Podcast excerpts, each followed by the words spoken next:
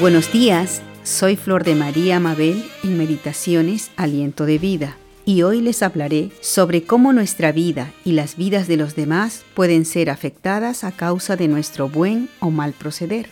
Y tomaré un pasaje de la Escritura que se encuentra en el libro de Jonás capítulo 1. Permíteme que lo lea para ti. Vino palabra de Dios a Jonás, hijo de Amitai, diciendo, Levántate y ve a Nínive, aquella gran ciudad y pregona contra ella, porque ha subido su maldad delante de mí. Y Jonás se levantó para huir de la presencia de Dios, a Tarsis, y descendió a Jope, y halló una nave que partía para Tarsis, y pagando su pasaje entró en ella, para irse con ellos a Tarsis, lejos de la presencia de Dios. Pero el Señor hizo levantar un gran viento en el mar, y hubo en el mar una tempestad tan grande que se pensó que se partiría la nave.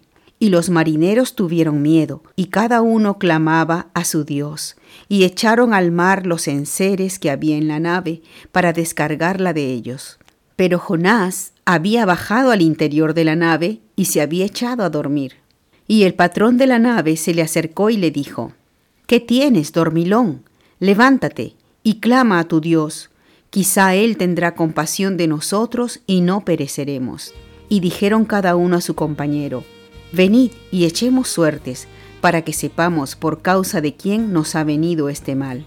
Y echaron suertes, y la suerte cayó sobre Jonás. Entonces le dijeron ellos, Decláranos ahora por qué nos ha venido este mal, qué oficio tienes y de dónde vienes, cuál es tu tierra y de qué pueblo eres. Y él les respondió, Soy hebreo y temo al Señor, Dios de los cielos que hizo el mar y la tierra. Y aquellos hombres temieron sobremanera y le dijeron, ¿por qué has hecho esto? Porque ellos sabían que huía de la presencia de Dios, pues él se los había declarado. Y le dijeron, ¿qué haremos contigo para que el mar se nos aquiete? Porque el mar se iba embraveciendo más y más. Él les respondió, Tomadme y echadme al mar, y el mar se os aquietará, porque yo sé que por mi causa ha venido esta gran tempestad sobre vosotros. Y en el verso 15 dice, y tomaron a Jonás y lo echaron al mar, y el mar se aquietó de su furor. Y temieron aquellos hombres a Dios con gran temor, y ofrecieron sacrificio al Señor e hicieron votos y promesas de servirle. Pero Dios tenía preparado un gran pez que tragase a Jonás, y estuvo Jonás en el vientre del pez tres días y tres noches. Hermanos y amigos, como vemos, Dios le dio instrucciones a Jonás sobre lo que tenía que hacer, pero Jonás no quiso hacer lo que el Señor le decía. Por el contrario, decidió irse lo más lejos posible a un lugar donde no pudiera escuchar la voz de Dios y hacer todo lo contrario de lo que se le había dicho. Y yo pregunto, ¿podemos apartarnos de la mirada de Dios? ¿Habrá algún lugar donde Dios no esté? ¿Donde no nos vea ni nos oiga? Nadie puede apartarse de la vista de Dios, aunque quiera, mucho menos cuando Dios tiene un propósito en tu vida y con tu vida. Y Dios tiene un propósito con y en la vida de cada uno de nosotros. En forma general, ya Dios nos dio instrucciones sobre lo que Él quiere que hagamos y cómo quiere que lo hagamos.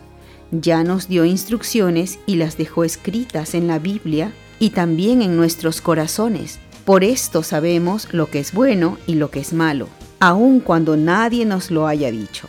Pero a veces queremos hacernos los sordos y aun sabiendo lo que debemos hacer, decidimos hacer todo lo contrario, como Jonás y decidimos hacer lo que está mal e ir en contra de lo que Dios quiere de nosotros y nos alejamos de su presencia decidiendo desobedecerlo. Pero, ¿qué enseñanzas podemos sacar de este pasaje? 1. Que con nuestro mal proceder y desobediencia al Señor somos causantes no solo de que las cosas nos vayan mal a nosotros, sino que también afectamos las vidas de los demás como pasó con los marineros que sufrieron la tempestad y la pérdida de sus cosas, pues peligraron sus vidas. Y es que nuestra vida afecta la vida de los demás, para bien o para mal.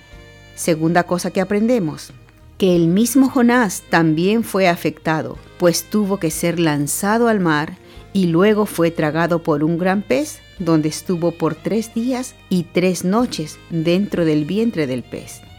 ¿Qué pensamientos vendrían a su mente? ¿Lo oiría Dios? Él supo lo que tenía que hacer. Si ustedes leen toda la historia, lo cual les aconsejo, sabrán que desde el vientre del pez Jonás clamó a Dios arrepentido de su desobediencia, arrepentido de su pecado. ¿Y saben qué? El Señor lo escuchó. Dios le mostró a Jonás que aunque estuviera en lo más profundo, desde allí él podía hablarle, que Dios lo veía y lo escuchaba. ¿Saben? Dios es grande en misericordia y perdón. Jonás prometió obedecerlo y el Señor le dio la oportunidad de cumplir su promesa. Mandó al pez que lo vomitara en tierra. Y Jonás llegó a Nínive y les dio el mensaje del Señor. La gente se arrepintió de su maldad y la ciudad no fue destruida. ¿Qué hemos aprendido hoy?